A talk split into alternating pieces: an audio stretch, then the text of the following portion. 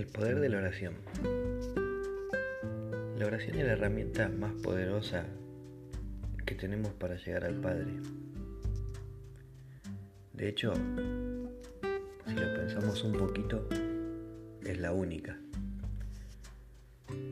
Pero la oración no es un secreto, ni un misterio, ni algo que viene después de Cristo, sino que Él mismo nos enseña en el Evangelio de San Marcos cómo a través de la oración pudo expulsar demonios que aún sus discípulos no habían podido expulsar.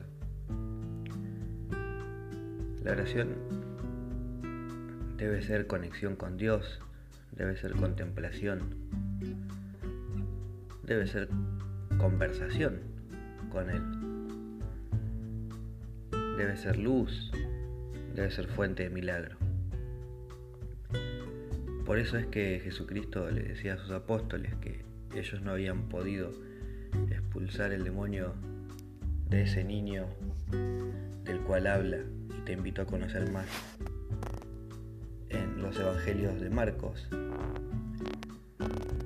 sino que el único medio que Jesús le dejó para hacerlo cuando había un demonio muy resistente, cuando había un espíritu muy resistente,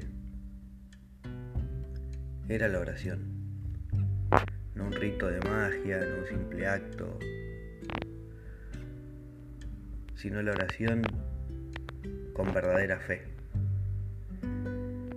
Entonces, las dos claves para lograr armonía en tu vida, para lograr paz, para lograr conexión espiritual con el Señor, para entender su amor, su misericordia, son la fe y la oración.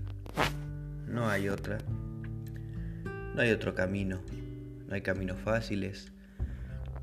La oración implica no solo fe, sino dedicación, tiempo, apacentar el cuerpo y la mente,